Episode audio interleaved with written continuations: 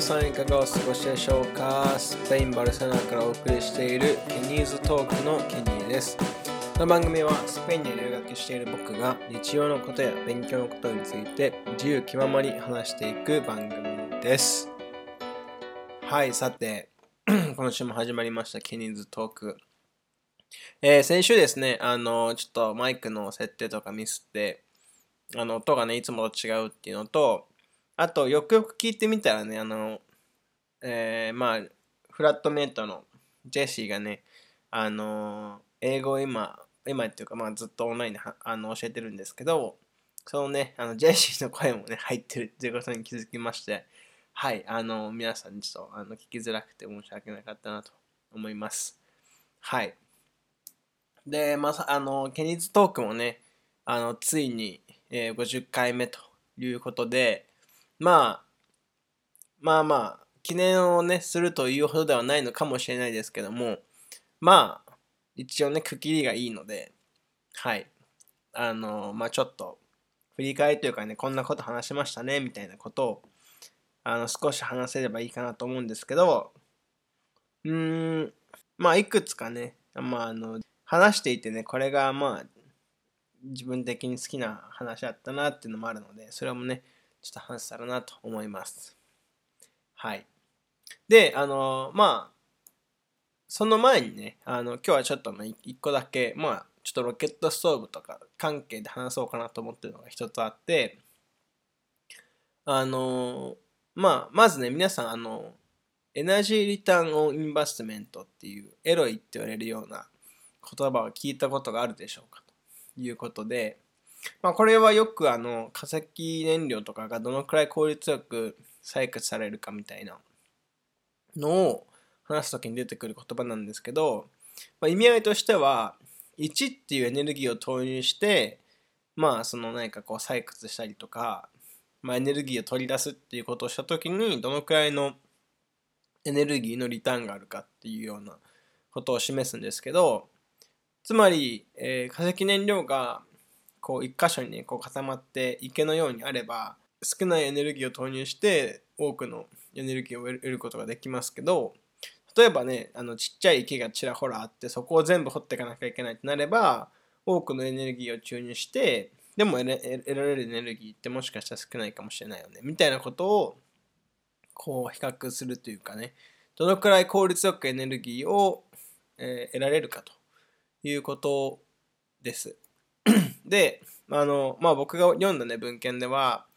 世界で見てこう平均していくと、原油とか、あとはまあナチュラルガスとかね、天然ガスとかは、まあ、大体20対1ぐらいっていう感じで、まあ、つまり1のエネルギーを投入して20のエネルギーを得られるということなんですね。で、石炭とかはもう少し高くて、50とか40とかなんですけど、でもこのエロイってそのエネルギーを得るための効率っていうのは毎年どんどんどんどん減っていってんですね。で、1900それこそあの第一その産業革命とかが起こった時って石炭のエロイってもっともっと大きくて本当1投入したら70とか100とか取れるっていうのが昔で今はどんどんどんどんそのエネルギーをもっと注入しないとエネルギーが得られなくなってきたっていうのが現状なんですね。で、あの、まあ、ただね、やっぱり、その中でも、まあ、この石炭とか、えー原油とかね、そういうのがなんで使えるかっていうと、まあ、あの結構やっぱり補助金がね、あの、化石燃料にも入ってたりとかして、まあ、その価格を抑えたりとかすることができると。いうのと、あとは技術開発とかで結構そのどうやってより効率的にあのそういうのを採掘するかっていうのが、まあ、かなり研究されてるっていうのはあります。で、あの結構ね、大学の研究室とか学部とかっていうのもそういうとこに入っていて、あの化石燃料の企業とか、あとは、えー石油化学系のね企業とかからお金をもらって、で、まあ彼らの利益になるようなというかね、彼らの助けになるような研究をしたりとかっていうところもあったりとか、でもう本当もう超有名大学とかも結構その石油系の会社とか石炭燃料やって化石燃料やってるね企業とかと結構あの強いつながりがあったりとかしてあとはまあその大学からねの資金運用という形でそういう企業に出資したりとかっていうことも全然あるのであのまああの結構そういうまあ技術開発とかによって一応この今も成り立ってるっていうようなことはあります。で、まあまあまあ、この、これはね、まあそのエロイとはちょっとまた別の話なんですけど、まあまあ、つまりその石炭、えー、とかね、そういう化石燃料系にもね、支えてるところってかなり多くて、お金とかね、知識とか技術っていう面でもかなりその石炭、えー、ガス、オイルとかね、そういう系をかなりこういろんなところからサポートが出てますよと。はいはい。で、まあまあまあ、それはちょっとよくて、まあ、つまりその、石炭とかでも1投入したら40とか50とかのエネルギーが得られて、で、えー、オイルとかね、あの原油とか、えー、ガスとかだと、まあ、20とかになると。はい。じゃあ、今ね、こう昨今、巷でも話題の、えー、再エネはどうかっていうと、あの水力発電がね、一番あのこのエロいって考えると一番いいって言われてて大体あの、えー、50とか40とかなんですけどあのちょっと一つ注意しなきゃいけないのはあのここには生態系のことっていうのも加味されてないんですよねなのであの例えばダムを作る時のあの、えー、そこをね人をどかして山をこう川をこう止めてダムを作っていくっていうので、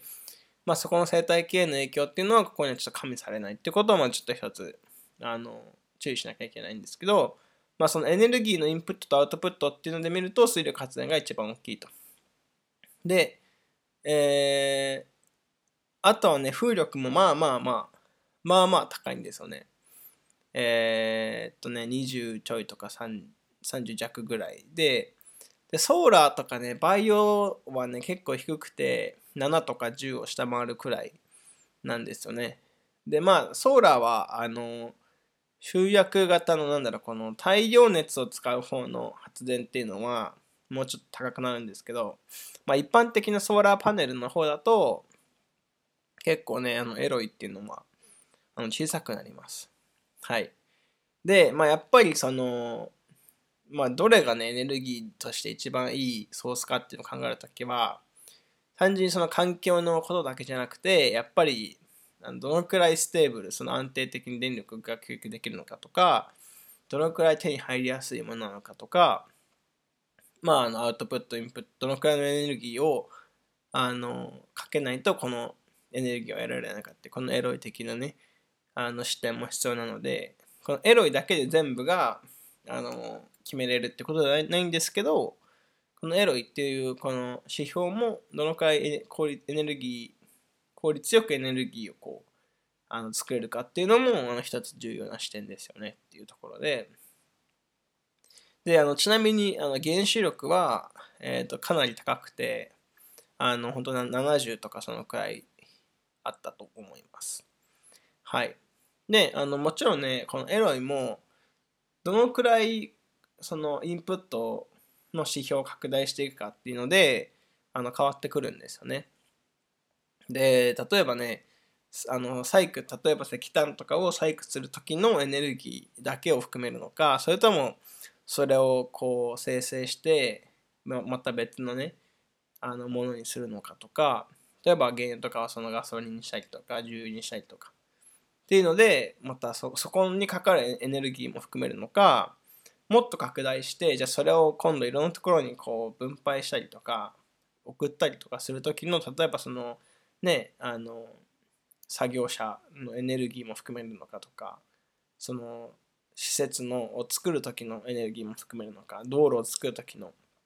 エネルギーも含めるのかっていうのであのいろんなこの視野を拡大すればするほどあのインプットっていうのが大きくなるのであのもちろんそのエネルギーエロいっていう視点ではインプットが大きくなればなるほどエロいは少なくなっていきます。はい。で、あのさっきあのバイオマスとね、まあ、ソーラーパネルっていうのは意外とエロい的に見るとあのあんまりエネルギー効率的に良くないですよって話をしたんですけどあのバイオマスってね何を指してるかってちょっと分かんないんですけど多分まあ普通の言われてるあのねウッドチップとかのもあるかもしれないしあともしかするとあの焼却場とかが入るかもしれないですけどあのまあ一個ね別の文献であの木木をね切って燃やす時のこのエロいエネルギーの効率を研究したっていうものがあってでまあ結果だけまず最初に言うとまあ大体50キロぐらいこう運ばれてチップにされて燃やされるた木っていうのは24.9だから大体25対1のエロいが出ると。で1メートルそのチップにしないで、まあ、木をまあ1メートルぐらいずつに切ってそれをあの運んできてそれを使った時っていうのは大体64ぐらいになると64対1ぐらいになるっていうようなね結果が出ていてつまりこのこの研究によるとウッドチップチップにしてもこの24ってなるとえっ、ー、と、えー、だからその原油とかあとは天然ガスとかっていうよりもあのエネルギー効率的にはいいと。いうことになるしあとはその1メートルのねその大きな木だとあの石炭よりもねエネルギーの効率がいいっていうことに結果が出てますと。であのこれはねもちろんあのチェーンソーとかトラクターとか運送のトラックとかねそういうのを全部含めてのあの計算してるんですけどえっ、とまあなのでそのもちろんね木によっても木の種類によってもあの同じ体積に含まれてるエネルギー違うので必ず同じぐらいのね結果が出るとは限らないですけどただ化石燃料とかね再エネって言われてるようなものよりも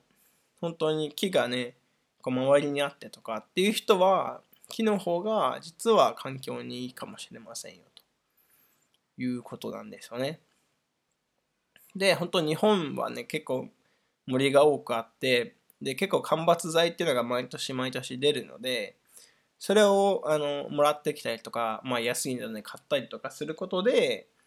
あのまあ、森は若返り、かつコストよく、本当に金銭的にも環境的にもコストよくあのエネルギーが作れますよと、エネルギーを得られますよということですよね。で、あの、まあ今僕がやってるプロジェクトだと、あの本当に普通に人力であの木を切っているので、そのチェーンソーとかの燃料もかからないし、あと本当に人の力だけでテントの近くまで木を全部運んでくるので、そういうトラックの燃料とかもかからないんですよね。なので本当は人の力だけ、人のエネルギーだけでやってるんですよね。で、そのさっきね話したこの研究結果だと、大体86%ぐらいのエネルギーのインプットっていうのが燃料なんですよね。なのでそのチェーンソーのための燃料とかトラクターとかトラックのための燃料とかっていうのでそれがあの僕の今やってるプロジェクトだと全然かかってないのであの本当に人のエネルギーとあとは使ってる道具を作る時に作られたあのものなのでなのであの今の多分僕たちがやってるものだとこのエロイ的にはこのどのくらいのエネルギーを投入してどのくらいのエネルギーが得られるかっていう指標に僕たちのプロジェクトを換算するともう本当あの70とか80は余裕で越すんじゃないかなっていうのがあのパッとあの思ったところです。であの木のねあのエネルギー量を多分調べれば出てくるのでそれをねやってあとはどのくらい働いたかっていうので人のエネルギーをやってってやると大体出ると思うんですけどまだそこまで計算してないんですけどただチェーンソーとかを使ってトラックとかを使って運んできた1メートルの木がのエロイが64対1っていうことだとその8割のえ、ー、と燃料分のエネルギーがないってするとかなりあの効率は良くなるんじゃないかなと。いうふうには思います。はい。で、えっ、と、まあ、日本でもね、あの、本当薪ストーブがいいんじゃないかなって思う理由が、まあ、本当近く、東京とかだと難しいと思いますけど、特に田舎とかで周りに木がありますよっていうとこだと、やっぱりね、そのさっき話した間伐材でっていうことで、その森自体が吸える CO2 っていうのも、あの新しい木の方が多いので増えていくし、あとは結局間伐材で出てくるものなので、それを有効活用して、かつエネルギーが得られると。いうことで、まあ、世界的に見ると結構暖房に使われてるエネルギーっていうのが結構多くて、家庭の中で使われるエネルギーでも多い方なんですけど、えっと、日本はね、なぜか、あの、アプライアンスっていう、その、まあ、で、えー、なんで、なんて言うんだろう、家事電化製品で使われてるね、あのエネルギーがね、多い国なんですけど、あの、基本的には結構暖房のエネルギーが多くなるんですね。なので、その暖房にかかるエネルギーっていうのをより環境にいいものとか、えー、まあ、コストがいいものっていうのを得られるとね、まあもちろん今石油とか使ってる人とか、電気使ってる人とか、もしかしたら再エネ契約してますよっていう人がいるかもしれませんけど、もしかすると薪ストーブとかを、まあちょっと初期費用かかるかもしれませんけど、一個ね、効率がいい薪ストーブを導入すると、本当地域の間伐材とか、あとはまあ本当自分のね、敷地に木があって切らなきゃいけないとかっていう人は、本当それをね、乾燥させて燃やすだけで、あの、実はそれが一番環境にもコスト的にもいいあの燃料になるかもしれませんよっていうようなね、はい、お話できた。はい、ということでね、あの、まあまあまあ、エコ、エコの生活っていうのはいろんな方法があると思いますけど、うん、なんかあんまり、なんかこの間伐材の話とかって、あんまりその、なんだろう、日本のね、エネルギー事情の話とかであんまり出てこなくて、うん、なんか結構みんなそのハイテクなね、ものをね、水素とか、あの、っていうものにやっぱりみんな求めがちですけど、実は日本とかだったら木燃やすのが、まあいいんじゃないかな、みたいな気もしたりしますよねっていう、はい、あの話でした。はい、ということで、まあ、ここ、過去、まあ49回の振り返りをしていきたいと思うんですけど、まあまあまあ、1回目とかはね、2回目とかまあ、こんな感じやってきますよ、みたいな感じでしたけど、まあ3回目、4回目あたりで、脱成長っていう話をして、で、そうですね、5回目で、あ、5回目でそうですね、フラットメイトが、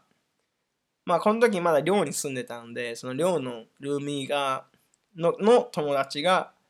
えー、コロナにかかって、で、僕も隔離しなきゃいけなくなったっていうような話でしたね。はい。で、えー、まあ、そのカンデクレクシュの話、まあ、脱成長の家の話は、まあ、そこ自体がかなり印象に残ってるところなので、まあ、これも記憶にはかなり残ってますね。はい。また行きたいですね、カンデクレシ、脱成長脱成長の家っていうのはね。はい。で、あとはまあシェアとかね、お金とか、まあ社会関係者の話とかして、あとはアイデンティティの話とかもしましたね。うん、なんか、アイデンティティはなんか後の、後々また別のところで出てきたりするんですけど、まあ結構、なんだろう、昔、昔というか、あの学部生時代のね、交換留学とか、あの言語学習のための1ヶ月間ぐらいの留学とかあとあんまりそう自分のアイデンティティを考えることってなかったんですけどうんなんかバルセロナで生活しててまあ結構アイデンティティっていうのを考えさせられたなっていうのもなんか感じますね。うん。そうですね。まああとはえー、っとまあ言語学習の話もしたりとかしましたね。はい。まああのあそこからねまだ僕の言語能力っていうのは全然伸びてませんね。はい。あとはまあ脱成長と多元的な世界ということで、まあこのプルリバースっていうところで脱成長ってどういうふうにこう達成されるべきかとかね、そんな話をしたんだったかなと思います。はい。で、あとはまあ、そうですね。えー、コロナで、こう、なんか、いろんな人と、うん、テレビ越し、画面越しで見えるようになったけど、なんか僕はそこの間にあるやっぱり身体的な距離っていうのをかなり逆に意識するようになってて、前まではなんか、あの、あんまり連絡取ってなくてもたまに連絡取って、でもなんか実際に会いに行けるっていう思いがすごくあって、なんかあんまりその身体的な距離っていうのが苦にならなかったんですけど、コロナになってから、なんかこう画面越しでは会えるんだけど、でもなんかその身体的な距離っていうのは今まで以上にいろんな人と離れたなというふうには感じました。はい。あとはそうですね、えー、まあいろんな問題があって、例えばあの荷物がね届きませんよっていう話とか教えたりとか、まああとは、うんと、あ、そうですね。ちょっと、まあ、フェミニズムとかジェンダーの話とかっていうのも結構脱成長の中で出てくる話で、その話をね、したりとかもしました。はい。で、えー、19回目ですね。えー、今のところ、最初で、そしてオンリーワンの、えー、コンポスト資本主義とのコラボということで、まあ僕の方で一本、向こうの方で一本。で、まあ脱成長とかね、まあいろんなこう話をしました。で、あとはやっぱりこの、まあフェミニズムとちょっとつながるところですけど、まあ子育ては仕事かというところで、うん、まあ僕的にもかなりね考えさせられたし、なんかまだね、仕事か仕事かじゃないかっては分からないですけど、でもなんかこう、うん、考えてみる価値のある問いだなというふうには思います。はい。で、あとはね、結構バルセロナでどんな、こんな感じですよみたいな話をして、まあ、オルタナ、その、まあ、バルセロナって結構、あの、路上にね、週に1回、こう、粗大ごみを出していい日があって、そこから自由に取っていいですよっていう日がありますよって話とかね。まあ、あとは、後々、あの、スーパーブロックとか、あとは、まあ、スペインのコーヒー事情とかね、そういう話もしたりとかしました。はい。で、あとは、えー、地域主義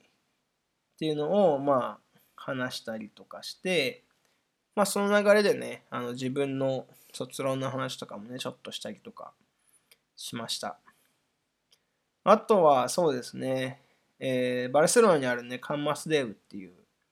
あの、まあ、人々がそこにこう、を占領して、そこに住み着いて、まあ、その、そこに住む権住む権利を勝ち取ったみたいなところがあって、そこに行ってきましたよって話とか、まあ、あとはそうですね、うん、まあ、個人的にかなり記憶に残ってるのは、あのメトロでぶっ倒れたっていう話ですかね。はい、あのバルセロナで一番今までで危ないあの時だったかなというふうに思います。はい、で、えー、6月、今年の6月には、えー、コロナにかかりましたということで、コロナにかかった話をして、まあ、あとはそうですね、ここら辺からだんだん、こう、なんか就職の話とかね、してたりとかして、まあ、この時期にね、就職の話ってもうちょっと遅いかもしれませんけど、まあ、就職の話があったりとかして、であとはそうですね、そこから、まあ、4月から、4月にまあ1回その、えー、授業がもう終わって、で、えー、夏休みに行ってね、スウェーデンに旅行に行ったりとかして、うん、このあの、ノルディックパーマカルチャーフェスのところもかなり僕は、はい、あの好きなところだなというふうには思いますね。はい。で、まあ、ビザの延長の話とかもしたりとかして、そうです。あと、まあ、今年結構僕なんかでブームが来たのが将棋で、まあ、もともと結構ちっちゃい時から将棋は指してたんですけど、んな結構ね、まあ、あんまり別に強くないんですけど、あの、最近またなんかその熱が来てるっていう感じですね。はい。で、えー、まああとはドイツにもちょっと旅行に行ったりとかして、で、まあ最近のあれですね、帰ってきてからは、えー、ロケットストーブ関連の話ということで、で、まあ前回の話では、その、まあ2週間ね、ちょっとオフグリッドで生活した時と、バルセロナとちょっとその生活感の違いというか、スピードの違いというか、そういう話をしましたということで、はい、まあ、ざっくりね、あの、ちょっと今、自分のエピソードを見ながら、こう、目に留まったものを話していったんですけど、まあ、体験としてやっぱり、ここ1年間ぐらいで良かったのは、やっぱり、本当脱成長の家と、メトロでぶっ倒れた話と、ノルディックパーマカルチャー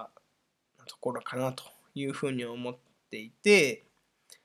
うん、トーク内容的にというか、トピック的になんか、まだいい、こういいなと思ってるのは、まあ結構シェアの話とか、まあ、うん、もう好きでもっと深深掘りしていきたいなっていうのと、あとは、うーん、まあでも脱成長の、あの、多元的な脱成長のところの話とか、あとはね、うーん、あとはまあ育児は、育児と育児、ん？育児、子育ては、あの仕事がどうかっていう話とかね、もうはい、好きなトピックかなというふうには思います。はい。まあそんな感じで、あの、まあ50回までね、お付き合いいただきありがとうございました。えー、っと、まだね、一応僕は3月末ぐらいまでは、3月末じゃないかな、3月ぐらいまでは、あの、まあバルセロナにいるので、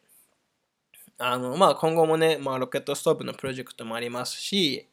まあ、あの、そ一応3月まではね、ポッドキャストは継続していきたいなというふうに思ってますので、何回までいけるか分かりませんけど、はい、ぜひこれからも、あの、ケンディズトークを楽しみに、あの、待っていてください。はい、今までね、まずは一旦ね、50回まで来れて、はい、ありがとうございます。聞いてくださってありがとうございます。えー、また、あの、これからもね、まあ、いろんなお話ししていこうかなと思うので、ぜひ、これからも聞いてください。はい、そんな感じで今日のエピソードは終わりにしようかなと思います。えー、皆様からのお便り、感想、ご意見、ご要望などお待ちしております。それから話してほしい内容などもあれば、メールかインスタグラムのメッセージで送ってください。それではまた次のエピソードで会いましょう。バイバーイ。